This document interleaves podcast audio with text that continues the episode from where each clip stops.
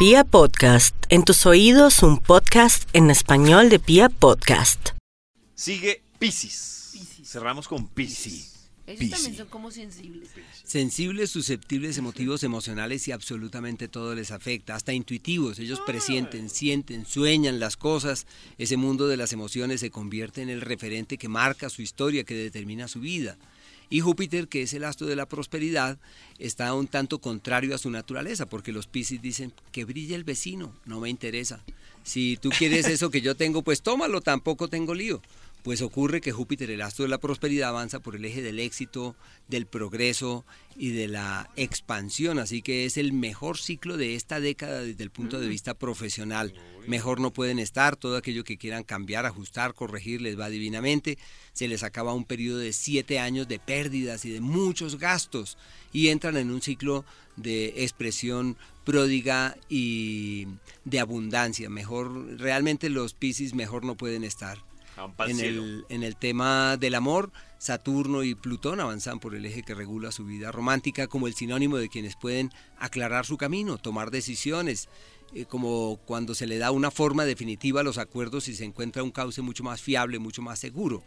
En el plano eh, académico, Urano está entrando en el eje que regula el mundo del pensamiento como una época maravillosa para aprender nuevas cosas, para hacer énfasis en nuevas temáticas, para escribir, para publicar, todo lo que tenga que ver con la comunicación, un ciclo maravilloso. Y ya de los meses, hay unos meses, eh, por ejemplo, los Piscis siempre terminan el año con pie derecho, les va divinamente, es el mejor mes.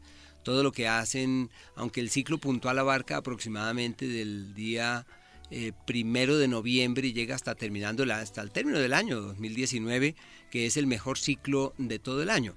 Y aquel en donde las cosas se hacen complejas, se hacen difíciles, abarca del 24 de enero y llega hasta el primero de abril, que es un tiempo donde deben llevar la cosa pacientemente y ser cautos en las acciones y en las decisiones. Marte, de su lado, del primero de julio al 17 de agosto, como el sinónimo de quienes pueden optar por un nuevo trabajo, generar unas nuevas eh, condiciones, unas mejoras, o sea, hay una nueva historia relacionada con el trabajo, lo que puede marcar su vida hacia el futuro. En el área de la salud no tienen energías en su contra, quizás de pronto procesos alérgicos y malestares raros, sobre todo quienes nacieron entre el día 6 y el 8 de marzo, quienes viven momentos vivirán momentos un tanto difíciles relacionados con el sistema circulatorio, el tema de la tensión, la presión, o sea, deben estar allí atentos sobre eso.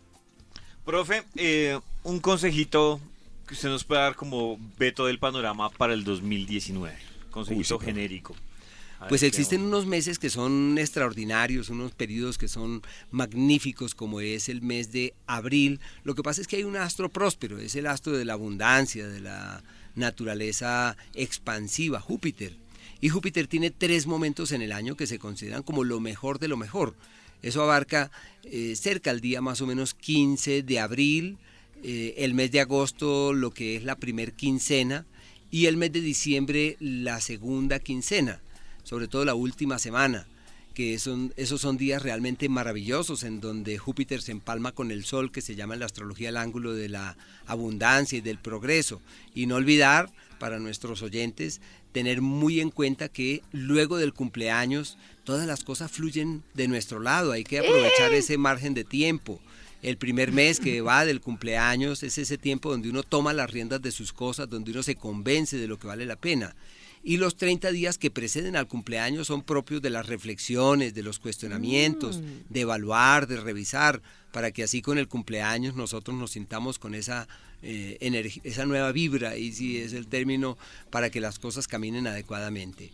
Ah, bueno, profe, pues ya para recordar, los que quieran una cita personalizada, para que aseguren la cita en el teléfono que es, a ver si me lo aprendí, profe, 232-3248, ¿cierto? Sí, así es. Profe, gracias por acompañarnos en este Gracias, profe, feliz año.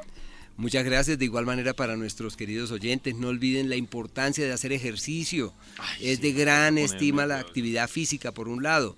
Eh, por otro lado, masticar muy bien lo que nosotros comemos, que eso son dos cosas súper o sin afanes. Sin afanes. Sí, la gente, ah, nosotros tenemos pues nuestras muelas, nuestros dientes y tenemos que utilizarlos.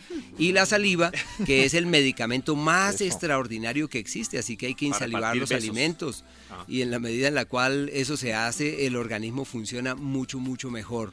Y tratar que por más que existan ventiscas, vendavales, entender que todo es pasajero y que todo trae sus enseñanzas. Gracias, profe. Gracias, profe.